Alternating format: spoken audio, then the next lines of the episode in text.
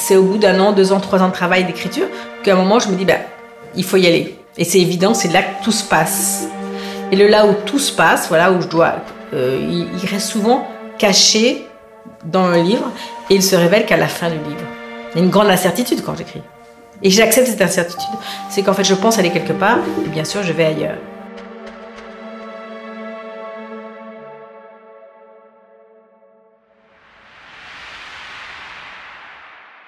Dans une interview pour Madame Figaro, quand on lui demande de quoi se rapproche l'écriture, Patrick Modiano répond Écrire, c'est comme monter dans une voiture et conduire au milieu d'une tempête de neige. Il faut continuer alors que le premier instinct est de laisser tomber. En effet, dans une tempête de neige, la seule issue, c'est d'avancer. Si l'on s'arrête, on risque d'être enseveli et de ne plus pouvoir bouger du tout. Il n'est pas question de rester immobile, mais on avance et on n'y voit rien, et on ne sait pas du tout si l'on suit le bon chemin. L'écrivaine Colombe Schneck avance à l'aveugle, jusqu'à ce que l'écriture révèle la vérité. Ce sont les mots qui la guident, c'est ce qu'elle appelle la grâce des mots. Et elle accepte de prendre le risque de sortir du chemin imaginé pour s'aventurer dans des endroits moins confortables, pour aller vers le sujet qui restait caché, celui qui est difficile, désagréable, celui dont on ne parle jamais. Un livre après l'autre, elle tente de découvrir et de révéler la vérité, sa vérité. Sur le fil de la création est le podcast du Musée des Arts Décoratifs et du Design à Bordeaux. Il donne la parole aux créateurs pour emprunter avec eux le cheminement intime de leur processus de création. Dans cet épisode, Constance Rubini reçoit l'écrivaine Colombe Schneck pour remonter le fil de la création de son œuvre littéraire.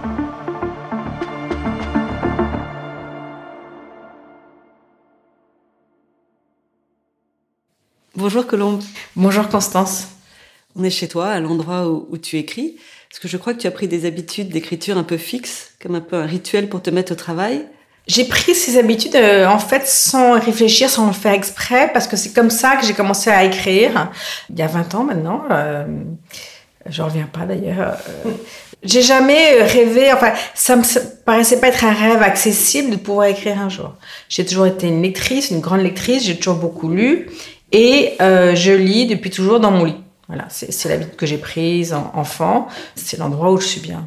Quand j'ai commencé à écrire, un peu par hasard, sans le faire exprès, parce que j'avais quelque chose à écrire, euh, c'est dans cette position que je me suis mise naturellement. C'est-à-dire que je me suis mise dans mon lit, mon ordinateur sur mes genoux à, la place d'un livre. Pour moi, il y a un lien évident, enfin naturel entre la lecture et l'écriture. Comme euh, quand je lis, quand j'écris, je me mets dans mon lit, sur le couvre-lit, pas dedans, habillée mais sans chaussures, voilà. euh, et je pose un coussin sur mes genoux, replié, et je pose mon ordinateur, et ça y est, je suis partie, je suis euh, dans mon livre. Ah oui, donc pas à la table, pas au bureau, dans ton lit, relax. ça m'arrive d'être, euh, de m'asseoir à des moments particuliers qui sont les moments de correction.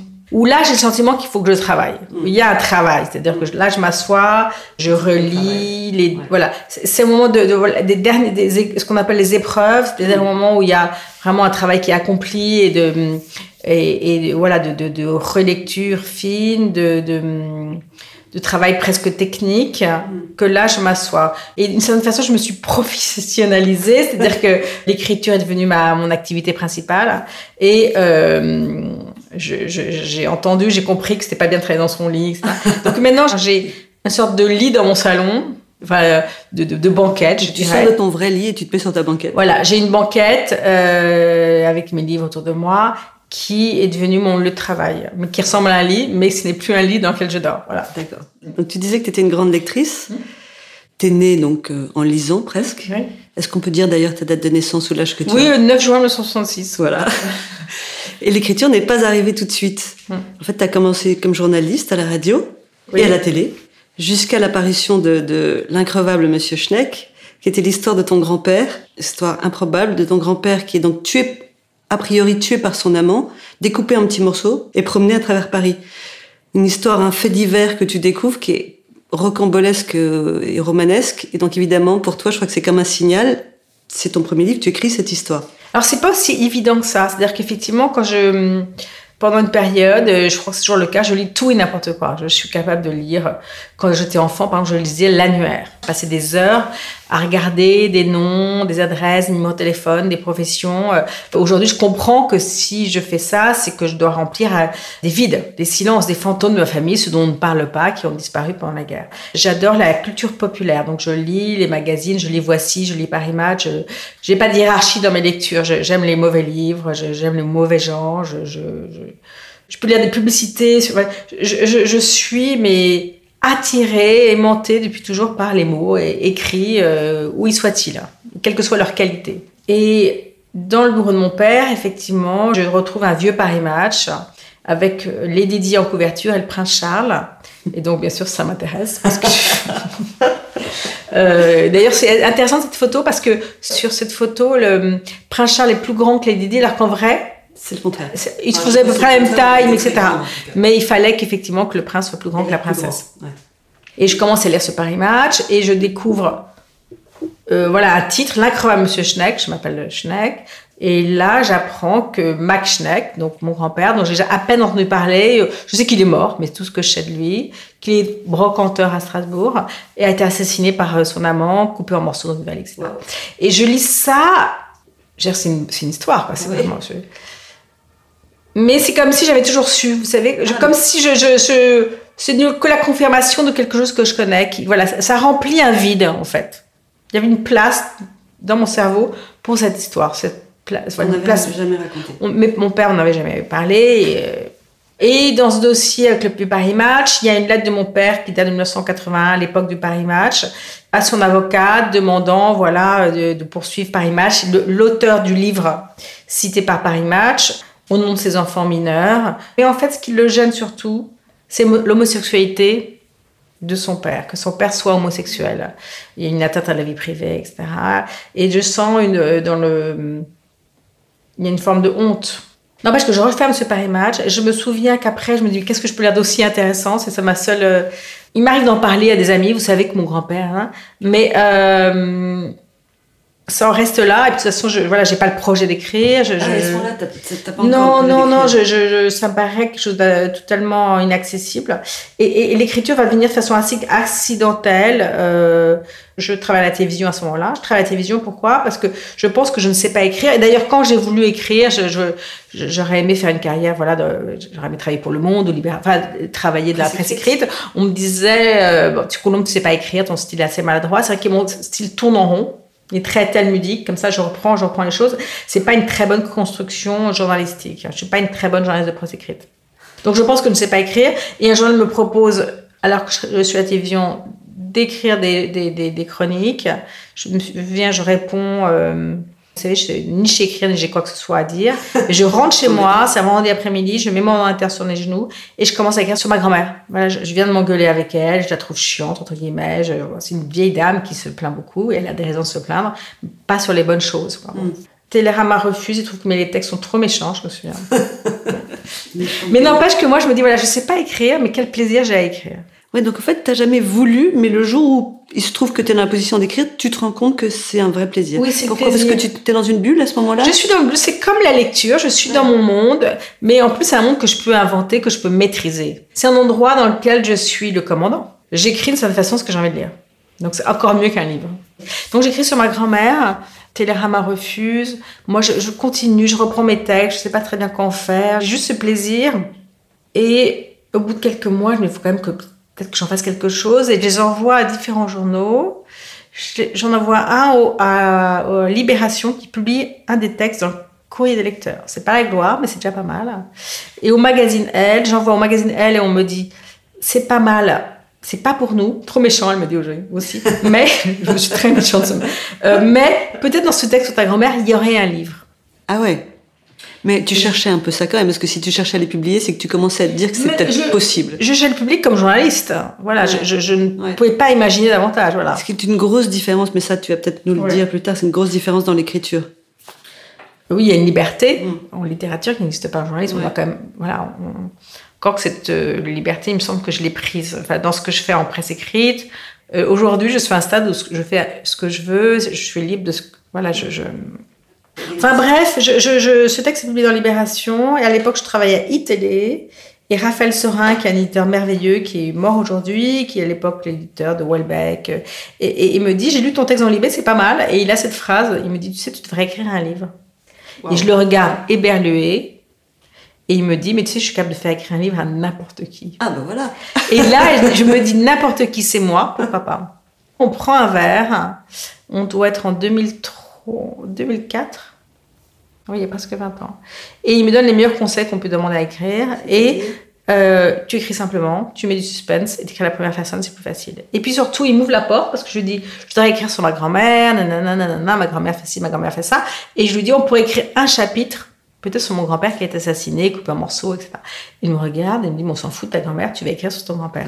Et c'est très important parce qu'effectivement, le livre qu'on doit écrire, il est souvent caché on a peur, on pense que c'est pas un sujet intéressant, que c'est un sujet trop gênant, que hum, on le voit pas tout de suite. Et c'est m'arriver systématiquement pour tous mes livres, c'est-à-dire que le livre que je dois écrire, il arrive au bout de peut-être six mois, trois mois, un autre livre qui, voilà, il, se, cache toujours. Ça veut dire qu'en fait, il y a un faux livre qui te permet de te mettre en route et qui sert juste à te mettre en route, en fait. Parfois, et à, ouvrir le. C'est arrivé, arrivé, très souvent.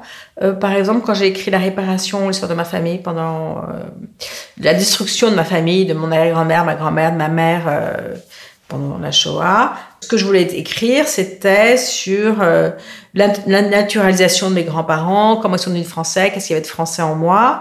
Et c'est en trouvant le dossier de naturalisation de ma grand-mère et le tampon de la commission dénaturation de mars 1943, est-ce qu'on leur supprime la nationalité française? Parce que juif que je me dis que je peux faire l'économie de cette histoire. Et vous dire qu'à chaque fois, effectivement, le livre se cache quelque... Voilà. C'était évident qu'il fallait que j'écrive cette histoire. Mm. Et euh, ce chemin, c'est ce que j'ai le sentiment de faire dans mon travail littéraire, c'est-à-dire que chaque livre me permet de d'écrire celui d'après, enfin, en tout cas, euh, me permet de corriger ce que j'ai pas su faire dans le livre précédent. C'est un travail sans fin. D'ailleurs, tu dis dans ton dernier livre, qui pour moi est celui que j'ai aimé le plus, Mon songe au paradis, paradis oui. Je crois que tu dis quelque chose comme euh, combien d'années encore ou combien de livres pour atteindre la vérité? Oui. Donc euh, là, t'en es à mi-chemin ou? Je ne sais pas. Je ne sais pas. À chaque fois, j'ai le sentiment. Ça veut dire la vérité. c'est-à-dire au plus près de ce qui s'est vraiment passé. Là, j'ai le sentiment. À chaque fois que je termine un livre, je me dis ça y est, j'ai écrit la vérité. Ça y est, j'y suis. Mm. Et je me trompe et je me rends compte que à la fois, chaque, systématiquement, je me suis trompée en, écrivant celui d'après. Jean-Philippe Toussaint, dans un livre qui s'appelle L'urgence et la patience, en fait, il fait la différence donc, entre l'urgence et la patience. La patience où tu travailles sans travailler, et puis l'urgence où tu plonges. Et puis que tu plonges, tu plonges comme si tu allais au fond d'un océan. Et en fait, c'est là que tu quittes le, le, réel pour aller encore plus réel au fond de l'océan. Donc toi, tu as l'impression que à chaque fois, tu vas un peu plus au fond de l'océan, mais tu... Euh, à chaque fois, je vais... J'espère Hmm. J'espère, je, n'ai pas de certitude. J'ai grandi euh, dans le silence. Voilà, je, je, des fantômes. Euh, mon père répétait on ne parle pas de choses qui fâchent. Ma mère ne pouvait pas parler, ne parlait pas. Elle est restée, je pense, emmurée dans le hmm. couvent dans lequel elle était cachée enfant. Hmm. Donc effectivement, il y avait, voilà, il y avait beaucoup de, il y avait beaucoup de vide. Voilà. Donc j'ai presque l'impression de remplir des faux vides d'ailleurs, parce qu'ils étaient présents, mais ils, étaient, voilà, de, de, de de, oui, de remplir, comme si je devais. C'est le travail, en fait, c'est l'écriture qui révèle la vérité. Mhm. J'écris, j'écris, j'écris, et puis euh, je crois que beaucoup pour écrire, euh, il faut mettre de certaine façon son intelligence de côté. Je, je crois pas, je, je, je, me méfie des livres trop intelligents. Euh, il faut, oui, il faut, il faut accepter de mettre son intelligence de côté, sa réflexion de côté. et lâcher prise. Oui, y aller. J'y vais. Voilà. Mes meilleurs textes, c'est quand je, je, je me suis dit, je vais y aller. J'y vais. Je, je, je, et j'écris vite. Plus j'écris vite, plus il me. Moi, je pas le travail, c'est qu'après, je retravaille, je réécris, je relis, je relis, je mm. lis. Mais, mais en tout cas, euh, je sais que quand la première version est comme ça, elle est très rapide. Je pense à des textes pendant 17 ans, ouais. qui est aussi d'un avortement. Euh, c'est un texte que j'ai écrit en quelques. Première version a été écrit en trois jours. Bah, c'est un texte très court, hein, il fait 40 000 signes. Mm. C'est un de mes textes les plus importants. Enfin, je portais cette histoire depuis une trentaine d'années, sans en parler à jamais à personne. Et puis, d'un coup, il fallait que j'écrive. Donc, j'ai écrit. Je, je, et, et j'ai découvert des choses que je ne. Un, bon livre, c'est. Je pense qu'un un de mes livres réussi quand c'est quand j'avais quelque part auquel je ne pensais pas. Voilà, je, je, Ouais, ça c'est étonnant en fait. Ça veut dire que c'est les mots qui te permettent de, de préciser ta pensée ou même de, de, donner une réalité à une pensée inconsciente. Oui, c'est la grâce des mots. Mm. Les mots ont une grâce incroyable. Que ces mots, les mots, quels qu'ils soient, euh, qui me permettent de remplir ces vides dont je parlais, qui me permettent de comprendre le monde, de le structurer, de le construire, de, de, de, de me consoler, de, de... C'est cette grâce des mots. C'est pour ça que je suis tellement avide et que ces mots, je les prends n'importe où. Ouais. Je les prends dans Paris Match, je les prends dans des publicités, je les prends dans des... Heureusement aussi, euh, dans des... des... Grâce au livre de, de Laure Murat, Proust, roman familial, Mhm. je termine la recherche que j'avais pas terminée.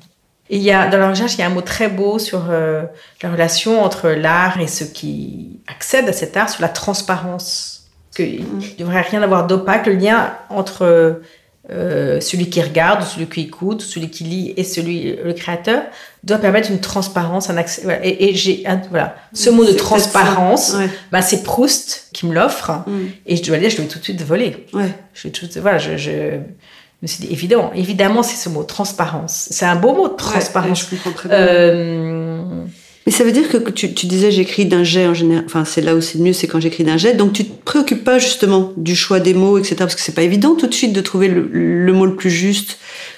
Donc ça, ça vient après? non, Après? ce, ce mot juste, euh, il arrive souvent très vite. Euh, Ah il, arrive, il arrive de façon évidente. Je pense qu'un mot juste, c'est un mot évident. Ah bon, c'est pas le mot qui, va, qui est le plus proche de ce que tu penses? Parce que c'est Oui, compliqué euh, de savoir ce qu'on pense en fait. Ben, c'est en, écrit, en l'écriture permet euh, Ouais. de façon presque magique Ouais. d'y accéder. Mais t'arrives directement au bon endroit. Pas forcément. Parfois, il y a trop de mots. Donc c'est dans la formulation que tu reprends plutôt. Alors, ce que je vais reprendre, je relis, je réécris beaucoup, je lis à haute voix, je... c'est trouver la plus grande fluidité, c'est-à-dire supprimer tous les mots inutiles. Mm.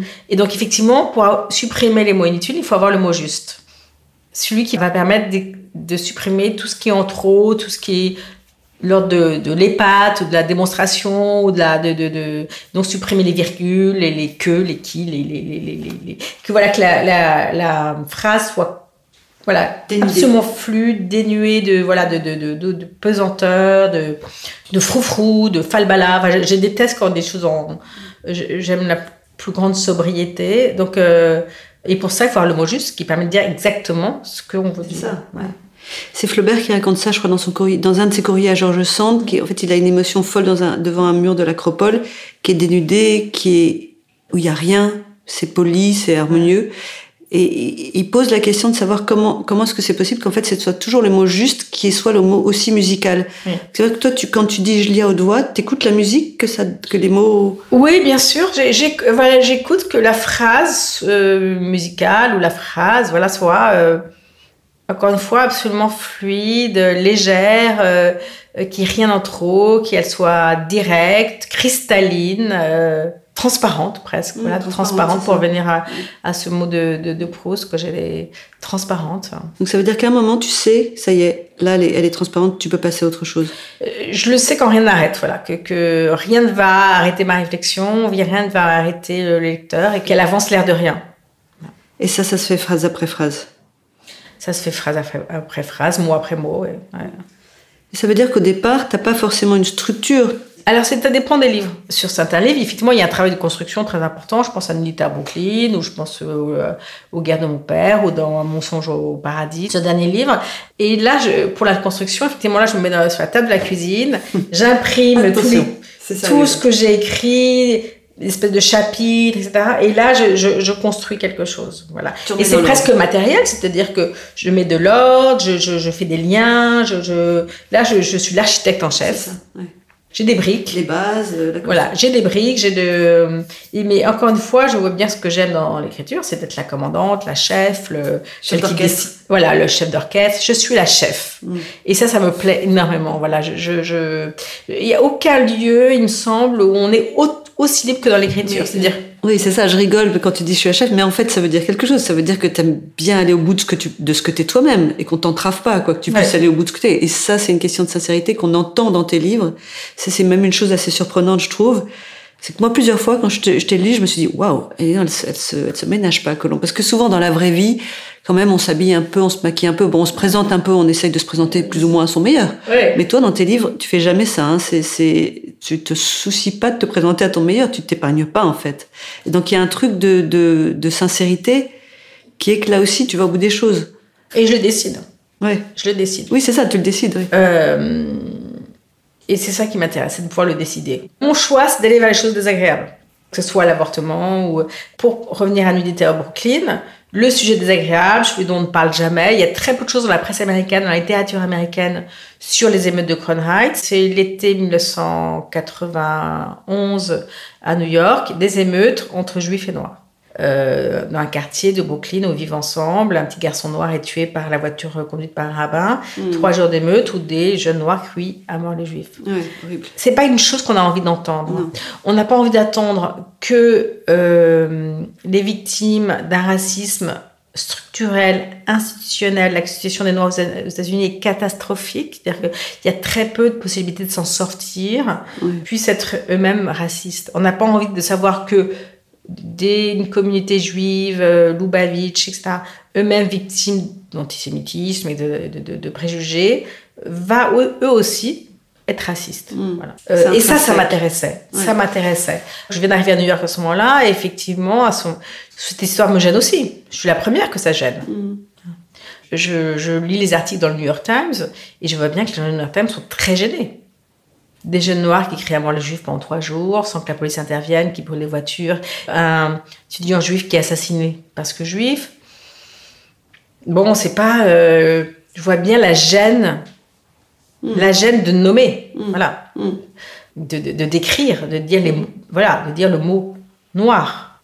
Et ben c'est cette gêne-là qui m'intéresse. C'est là où je, où je, veux aller. Parce que justement, parce qu'on ne veut pas, on n'a pas envie. Euh, je pense que le d'être victime du racisme ne fait pas de vous une, figure morale. Et voilà, c'est ça qui m'intéresse, c'est d'aller euh, euh, dans des lieux assez désagréables.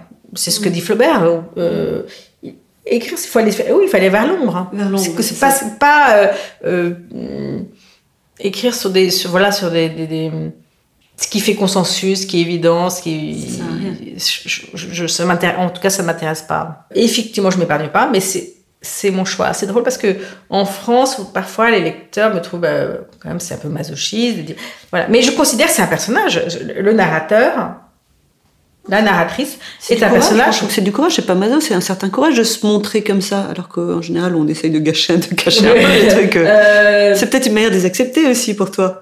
Je, je, je, tu te poses même pas la question. Je me pose pas la question. Et en ce moment, j'ai des traductions anglo-saxonnes. Ah et là, pas du tout. Là, les gens trouvent ça drôle. Parce que cette autodérision, moi je vois, je vois ça plutôt une forme d'autodérision. Mmh, euh, et effectivement, en anglais, je me trouve, quand je me relis en anglais, je me, je me trouve assez drôle. Je dois dire, c'est un peu arrogant de dire ça, mais j'assume complètement. C'est assez drôle. Alors qu'en français, effectivement, il y a, il y a une part un peu de, effectivement, de, de, de gêne parfois. non, moi je trouve de courage. Mmh. Mmh. Mais cette liberté dont tu parles, est-ce que tu es vraiment libre ou est-ce qu'on n'est jamais vraiment libre? Parce qu'il y a un contexte quand même Alors moi je ne serai jamais libre de mon passé familial, de l'histoire de ma famille. J'ai tant de m'en libérer, libre après livre, en, donnant des identités, des noms disparus, en, remplissant des vides, comme j'ai déjà dit. En, euh, je vois que quoi que je fasse, se passer, cette, mon éducation, euh, le silence dans lequel j'ai grandi, euh, le refus de mes parents de me parler, par exemple, de nous parler, la volonté de nous protéger absolument de ce qui leur était arrivé. Tout ça, je n'en serai jamais libre. Mais je suis une lectrice compulsive. Voilà, je, je, je, peux dire que les livres, je les mange depuis que je suis enfant. Je, je, je les lis trop vite. Et ces livres me permettent voilà, de, de me donner d'autres un autre vocabulaire. Mais ça veut dire que tu te confrontes aussi sur ces sujets-là en tout cas sur celui de l'Holocauste, ah. à, des, à des écrivains euh, énormes qui t'ont peut-être inspiré ou au contraire intimidé, je sais pas. J'ai beaucoup. ce qui m'a énormément aidé, par exemple, euh, dans l'écriture de la réparation, je, pense à le travail de Ritipan sur le génocide cambodgien. Mm. J'ai beaucoup aussi lu sur euh, le génocide au Rwanda, parce ah, que là, je voyais le lien, en fait, un lien, le même processus, mm. le même processus. Mm. J'ai mes mots, j'ai mon histoire, j'ai mes propres moyens, qui sont les miens, et je fais avec. Je fais ce que je peux avec ce que j'ai. Mm. c'est une, posture aussi qui demande un peu d'humilité. Alors, ça veut dire qu'on se dit pas tout de suite, je vais faire un chef-d'œuvre, mais juste. Ah, je me dis jamais, je vais faire un chef-d'œuvre. Voilà, je, vais dire ce que j'écris ce que je peux. Je fais ce que mm. je peux avec mes moyens. Mm. Avec mes mots, mon vocabulaire, euh, mon intelligence, mon inconscient, euh, euh, le passé de ma famille, je fais avec. Et ça, et pas plus que ça. Et, et, hum, quand je vois combien c'est, quand c'est parfois c'est quand c'est souvent difficile, ce livre a été très difficile à écrire, très douloureux. Je revenais à moi. Qu'est-ce que je peux faire avec mes mots à moi? Mes mots, ils sont assez modestes. Voilà, ils sont. Je, mes phrases, j'ai écrit des phrases assez courtes. et donc, je revenais à écrire les choses le plus simple possible. Et je me souviens que ce que m'avait, un des premiers conseils m'a donné, Raphaël, m'a donné cet éditeur, Raphaël Sorin. Euh, il m'a dit il y a des écrivains en France, grands écrivains en France, il y en a trois et tu n'en fais pas partie, donc tu écris simplement. Et donc, euh, d'aller vers la grande simplicité, c'est là où je vais quand j'écris. Voilà. quand euh, je dois me confronter à une histoire qui est plus, trop grande, trop importante, trop impressionnante. Mm. Et c'est la raison pour laquelle j'ai mis tellement longtemps, ça a été tellement difficile et tellement voilà, j'ai tout fait pour éviter d'écrire cette histoire. Je, je, Et jusqu'à la fin de l'écriture de ce livre, je, je, passais mon temps à chercher des biais pour ne pas avoir à l'écrire. Je reviens à comment je peux l'écrire de façon simple. Un des biais, par exemple, je donc ma famille vient de Lituanie. Euh, je, racontais l'histoire de mes grandes-tantes, cette petite fille Salomé, la cousine de ma mère, dont il ne reste rien. Euh, comme disait ma, ma mère, c'est chose qu'elle m'a dit sur elle. Et je m'étais, voilà, j'avais décidé, décidé que c'était, ils avaient été tués en Lituanie, c'était ce qu'on appelait la Shoah par balle, et qu'ils avaient été fusillés au Forneuse, euh, Et jusqu'à la fin, je refusais d'affronter Auschwitz. C'est-à-dire que pour moi, je ne pouvais pas aller là. Hmm. Et c'est grâce à l'écrivain, euh, à l'historien Laurent Joly, que j'ai interrogé, que je, voilà, qui m'a aidé, qui me dit euh, novembre 1943, ce n'est pas plus les Einsatzgruppen, c'est Auschwitz. Et je ne voulais pas, voilà, j'avais évité, je me, voilà, je me c'était ça, c'est bon, c'est terminé. Et j'avais tout fait pour ne pas, je suis quelqu'un qui travaille beaucoup, qui creuse, qui, et là, je n'avais pas travaillé. Voilà, j'avais, j'avais fait comme si, bon, bah, c'était comme ça et on va, c'est pas la peine d'aller voir. Hmm. Je voulais absolument pas aller là-bas. Donc, euh, le livre était pratiquement terminé. Hmm. Que, voilà, j'ai dû, affronter ce passage-là, cette fin-là, et je me souviens de ma terreur à devoir le faire, euh, ma terreur quand je l'ai appris. Je, Mais le livre était, je pensais, terminé. Ça veut dire aussi, là, en t'écoutant, je me dis, ça veut dire que tu, as besoin de documenter, tu as besoin de faire des recherches. C'est un, mélange entre un contexte que tu recherches, une enquête, hein? et après... Euh, c'est une enquête, je travaille un travail d'enquête, mais comme on le voit, comme je viens de le raconter, il m'arrive d'être une mauvaise enquêtrice. Oui, Ne pas vouloir aller parce que c'est trop personnel, c'est trop mm. intime, c'est trop difficile, mm. euh, c'est trop douloureux. Donc, je vais éviter cette piste-là. Mm. Non, et je vais pas y aller. Donc, euh, euh en fait, comme on, parlait de la différence entre le travail journalistique, le travail euh, littéraire, disons. quand j'écris, je, suis une, une, journaliste qui est peut-être euh, parfois médiocre, parce que trop subjectif, trop intime. Donc du coup, il y a des pistes que je vais délibérément laisser tomber parce que je veux pas y aller, parce que non, parce que non, l'avortement, mon avortement non, mon Auschwitz non, euh, la violence que j'ai subie par exemple dans ma vie personnelle, euh, verbale, etc. Non, c'est pas, c'est pas non, c'est que ça n'existe pas. Mm. Voilà, c'est comme si c'était pas important, c'était pas intéressant. Et c'est au bout d'un an, deux ans, trois ans de travail d'écriture qu'à un moment je me dis, bah, en fait, il faut y aller. Et c'est évident, c'est là que tout se passe. Et le là où tout se passe, voilà, où je dois, euh, il, reste souvent caché dans le livre et il se révèle qu'à la fin du livre. Il y a une grande incertitude quand j'écris. Et j'accepte cette incertitude. C'est qu'en fait, je pense aller quelque part et bien sûr, je vais ailleurs. Mais ça, je le sais qu'à la fin du livre. Donc ça permet quand même de sortir les choses. L'écriture, elle est presque un... un comme un révélateur. Hein. C'est-à-dire que à la fin, je pense avoir travaillé un, manuscrit. Il y a une sorte de et je trouve enfin euh, qui a tué euh, avec quelle arme, dans quelle pièce, comme dans le Cluedo. Et une fois que j'ai trouvé que c'est le colonel Moutarde avec euh, un pistolet dans la bibliothèque, eh bien, il faut, eh ben, il faut bien réécrire tout le livre oh, pour y arriver. Il faut beaucoup de courage. Mais une fois que qu'on a trouvé qui a tué, qu'est-ce qui s'est passé vraiment? C'est facile, c'est facile de recommencer parce que je sais où je vais aller. Donc, en, général, je le fais à ce moment-là assez vite, puisque je sais où je vais aller. Ce qui est difficile, c'est de savoir où je vais aller. Et ça, c'est le tâtonnement de, de l'écriture euh, qui peut prendre parfois des mois ou des années, qui est compliqué. Parce que j'écris, je vois pas bien, ça, ça me paraît mou, je sais pas très bien ce qui va se passer. Et tout d'un coup, je trouve. Une fois que j'ai trouvé, c'est facile, le travail est fait. Et ça veut dire que l'écriture, c'est l'outil même de l'écriture. Ouais. Sur les mots, c'est le, les mots qui servent de révélateur. Parce qu'en fait, il te renvoie, il te renvoie, des, te une réalité, il te renvoie quelque chose qui te permet de rebondir. Parce que c'est ces mots qui remplissent le vide, qui remplissent euh, le silence, euh, euh, et qui c'est mot après mot, il y a une phrase, et puis un paragraphe, et puis un chapitre, et tout d'un coup, les choses sont révélées, comme une espèce d'encre magique. Ça veut dire que tu te fais confiance quand ça se révèle. Il n'y a pas de doute. Si, il y a plein de doutes, parce que je ne sais rien. mais en même temps, tu te fais confiance pour pouvoir avancer. C'est-à-dire que tu fais confiance à ton intuition, tu fais confiance à quoi? Je, Non, je ne fais pas confiance. J'avance, on me dit on verra bien. Je me dis, il y a un truc où on verra bien. Je me dis, quand j'écris mon premier livre, je ne savais pas si c'était un livre ou rien. J'écris, j'avance, peut-être ça sera mauvais, peut-être ça sera raté, peut-être que c'est pas le bon endroit, mais j'avance et on verra bien. On verra bien. C'est plutôt le on verra bien. Donc tu évites de te poser un peu la question. Tu, tu laisses faire quoi. J'avance. je, je, je, raconte dans mon songe en paradis que Karl nous répétait qu'en marchant en montagne, faut pas s'arrêter parce que ça coupe les jambes. Mm. Je pense que ça a structuré ma façon de faire. C'est-à-dire que j'avance, j'avance, j'avance. Je ne m'arrête pas et on verra bien ce qui, s'il se passe quelque chose mm. ou pas. Parfois c'est raté, parfois il se passe rien. Parfois le livre, ça m'est arrivé d'écrire des chapitres, des, des, des, des, voilà, des livres qui sont, bah, il se passe rien. Voilà, Mais j'avance, j'avance, et puis ce rien, ce, ce pas bien, ce, ce, voilà, ce chapitre mou, ce livre mou, qui permettent d'avancer, d'arriver au bon endroit. Voilà. je le sais. C'est une marche, une étape. C'est qu'une marche, comme une longue marche. Mm.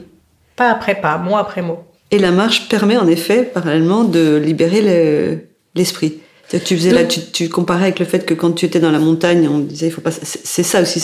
Le corps, il, prend le relais. Le corps prend le relais, bien sûr. Euh, c'est une de mes grandes découvertes, c'est que mon corps me permet d'écrire. Il me permet d'avancer, de tenir, de laisser de côté la réflexion et d'avancer, voilà, mot après mot, phrase après phrase, vers quelque chose.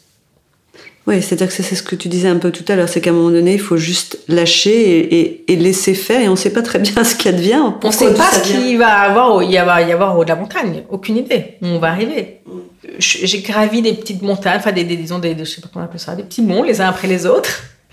Mais c'est jamais, mais je me rends compte qu'il y a toujours une autre montagne devant. Enfin, il y a, toujours. C'est jamais fini. C'est jamais terminé. Mm. Peut-être qu'un jour ça sera, mais euh, pour l'instant, oui, c'est jamais terminé. Et ce parallèle avec le, le, sport, moi je trouve qu'il est intéressant, non seulement parce qu'en effet il y a le relais du corps, mais il y a aussi la précision. Je trouve que, que les grands sportifs, par exemple, ils ont des gestes excessivement précis. Et dans l'écriture, c'est ça aussi, tu cherches la même précision. Est-ce que, les deux sont liés, toi, tu vois? Ah, Évidemment. Je pense que la natation, je, je, je, marche, mais aussi je nage beaucoup depuis quelques années. Euh, la, précision du geste, du crawl, par exemple, m'a énormément aidé dans mon écriture. C'est-à-dire que le geste sportif est très précis. Euh, dans le geste du crawl, il y a vraiment un apprentissage de laisser de côté, de supprimer tout geste inutile de mettre son effort au bon moment. Il y a une efficacité qui fait que, par exemple, l'effort est toujours souterrain et caché. Il faut apprendre à laisser faire, voilà, son bras, le reposer. Et puis, il y a une précision de, voilà, la façon dont on met la main dans l'eau, la façon dont on ramène l'eau, on prend l'eau avec soi, dont on s'allonge. Et, et, hum, tout ça m'a permis d'abord être euh, une meilleure observatrice du réel. Et je pense qu'un écrivain, c'est aussi quelqu'un qui observe, qui regarde ce qui se passe. Et parce que je suis plus présente au monde depuis que j'écris, je suis moins angoissée par l'avenir, je me projette moins en permanence dans une catastrophe future, comme je le faisais avant. Ça me permet d'être, voilà, de plus, de mieux observer ce qui se passe. Donc, je, je c'est important. Mm. Mais aussi, dans l'écriture, euh, je tente d'appliquer ça dans l'écriture, d'être le plus précise possible, le plus fluide possible, de, de d'avancer de façon aussi souterraine, c'est-à-dire que l'effort doit être complètement caché, je, je, de, de, cacher absolument le travail, qu'on ne, soupçonne rien de ce que ça mmh. représente, et que pour le lecteur, ça, soit évident, que, que, que, on avance dans le livre. Euh, mes livres, je crois, sont faciles à lire, il mmh. me semble. On les lit, et c'est ce que je cherche. Voilà, Je ne cherche pas à, à montrer combien je suis intelligente et cultivée quand j'écris. Je veux que pour le lecteur, ça soit évident. Oui, parce que tu dis que le travail est caché alors en effet, quand on lit, on le sent pas du tout. Mais dans le sport, c'est presque autre chose parce qu'en fait, je sais pas s'il est caché ou si à un moment donné, moi j'ai l'impression de ça quand je nage, à un moment donné, hop, un petit geste un peu différent, la tête mise un peu différemment, et en fait, ça te porte. Oui, évidemment, c'est ce que je cherche en nage. Euh, quand vous nagez bien, je vois les bons nageurs, et bien on a le sentiment d'une absence totale d'effort. voilà, c'est ça. Que c'est complètement fluide, il n'y a, il y a pas d'éclaboussure, euh, c'est très très doux comme geste, c'est très allongé. Euh, et quand j'adore regarder les nageurs parce qu'on peut deviner leur personnalité, on voit euh, bah, par exemple les, les, gestes brutaux, les gestes euh, inutiles, les, les bras qui se croisent, euh, les, les, qui s'empêchent. Et j'ai été comme ça, donc j'ai nagé aussi comme ça avec les, les, les, mains qui se croisent et les, les mains qui se relèvent et les ou les ou les gestes qui veulent montrer combien on est fort et viril et musclé et qu'on est costaud et que ça va rien. Tout ça c'est très amusant à regarder. Ouais. Tu disais tout à l'heure que le travail de, journaliste et le travail de l'écrivain est pas pareil. Toi, tu as commencé comme journaliste. Est-ce qu'à un moment donné, ça t'a posé une question de... Tu t'es posé la question de la légitimité? Parce que j'ai l'impression que les artistes, quel que soit leur domaine, designer, musicien, écrivain, c'est pas évident en fait de se sentir légitime, c'est-à-dire qu'on se rend pas compte de ce qu'on est si on est vraiment un écrivain ou si on fait juste son travail. Enfin, est-ce que est-ce que c'est une question que tu te poses Est-ce que je suis légitime pour prendre ce nom d'écrivain, écrivaine? Alors, c'est pas une question que je me pose. C'est de la légitimité. J'ai longtemps, je me suis longtemps posé. Par exemple, quand j'ai écrit ce livre euh, sur la Shoah, la réparation, en quoi je suis légitime moi qui euh, envie de vivre? Pas en tant qu'artiste ou pas comme auteur, mais en, tant que quelqu'un qui a envie de vivre, qui vit aujourd'hui, euh, qui pense à ses histoires d'amour, qui pense à ses sandales, en quoi euh, quelqu'un de superficiel, d'une façon, parce que je le suis aussi, qui a envie des plaisirs de la vie, qui a envie de vivre tout simplement, peut euh, parler de ce sujet. peut parler de la catastrophe. bien sûr, j'en ai aucune. Donc tu l'as mise de côté, cette question de la légitimité. Et, donc si je, commençais à me la poser, je ne pouvais pas écrire le livre. Je pouvais écrire uniquement, la, ma seule légitimité, c'est ce que je suis moi. Ce qui a été transmis dans mes gènes. Une angoisse, un silence, un vide. Ça, je peux l'écrire. Mm. Le reste, je ne peux pas l'écrire. Mm. Ce que j'écris, mot après mot, c'est mes, mes mots. Mes c'est pas les mots des autres, c'est mes propres mots. Alors, je les emprunte quand je parle de cette transparence que j'ai appris à Proust, mais je me, je me l'approprie. Euh... Ça, on vient, on vient pas de nulle part. Il y a plein de mots avant qu'on utilise, qu'on entend, qu'on choisit. Je, mon matériel d'écriture, il est très personnel, autobiographique. C'est mon histoire, c'est ma vision de cette histoire. C'est, euh, on m'a reproché bien sûr d'écrire sur, voilà. Par exemple, je pense à l'histoire de mon grand-père assassiné. Certaines personnes de ma famille n'ont pas été contentes que j'écrive cette histoire je racontais les relations avec mon père, mm. euh, mon enquête, ma grand-mère telle que moi, qu'elle était ma grand-mère, mm. ok, pas la grand-mère de quelqu'un d'autre, euh, mon père tel tel que moi je l'ai. Et cette limité, donc, elle est naturelle, c'est ce que je suis moi. Donc, j'écris avec mes mots, mon histoire. Donc, euh, je, ne me dis pas, je vais écrire un grand livre, j'écris ce que j'ai à écrire mm. avec mes mots propres. Et donc, du coup, ce qui compte, c'est ça. C'est ce que je fais. Mot après mot. Voilà. Mm. Sans m'arrêter. Mm. Phrase après phrase. Mais que certains ne me trouvent pas légitime, qu'on puisse me reprocher telle ou telle chose. Euh, très vite, j'ai appris à m'en fiche. Je m'en fiche. Je, je, je, je, peux pas plaire à tout le monde. Je, j'ai parfois reçu des, des, critiques assez violentes sur ce que j'écris. J'ai pu demander des bourses, par exemple, on me l'a refusé au nom de choses, euh, voilà, on m'a dit des choses qui peuvent être désagréables. Je me souviens de mon, ce qu'on me disait mon oncle quand j'ai commencé à écrire, des choses qui sont très violentes. Et donc ça, c'était dès le premier livre. Donc du coup, je, il y a bien des lecteurs ou des, éditeurs qui considèrent que mon travail vaut le coup d'être publié, des libraires qui défendent ces livres, des lecteurs qui les lisent. Ça me suffit. Ce que je veux, c'est pouvoir continuer à écrire mm. et être suffisamment soutenu par un éditeur, par des libraires, par des critiques, par des lecteurs, pour continuer mon travail. C'est mm. ça qui compte. Donc la question de la légitimité, pour moi, elle ne, voilà, ne se pose pas. Elle ne se pose plus en tout cas. Ce qui compte, c'est ce que je fais jour après jour dans mon lit avec mon ordinateur sur les genoux, mot après mot. Voilà. Donc quand tu parles, on, on, voit assez bien en tout cas ce qui paraît être un bon livre, en tout cas toi ce que tu essayes de, de, de réussir à faire, enfin de faire. Est-ce que c'est comme ça que tu estimes, enfin, quel, est pour toi, qu'est-ce que c'est pour toi un, un, grand roman, un bon roman? À quel moment tu dis ça c'est un livre et ça c'est un, un, grand roman. Tu parlais des trois auteurs euh, que l'éditeur avait cités.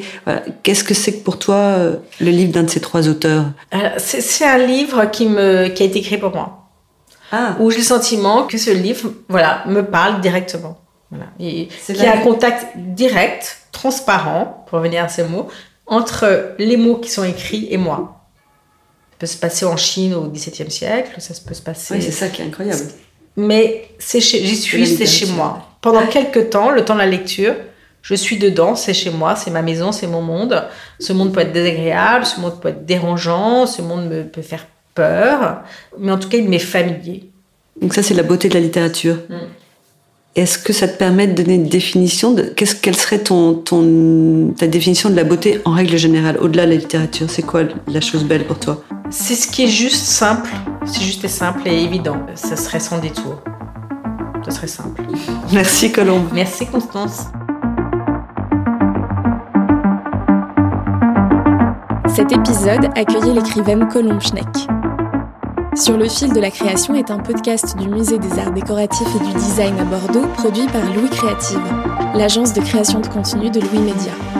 Je suis Amal Almia et j'ai coordonné et monté cet épisode. Constance Rubini a mené l'interview, Tom Fonteny l'a enregistré, Vincent Louba en a fait la réalisation et le mix. La musique est composée par Jean Thévenin et la production est supervisée par Antoine Vialbrone. Si cet épisode vous a plu, n'hésitez pas à vous abonner, à nous laisser des étoiles et des commentaires et à en parler autour de vous. À bientôt!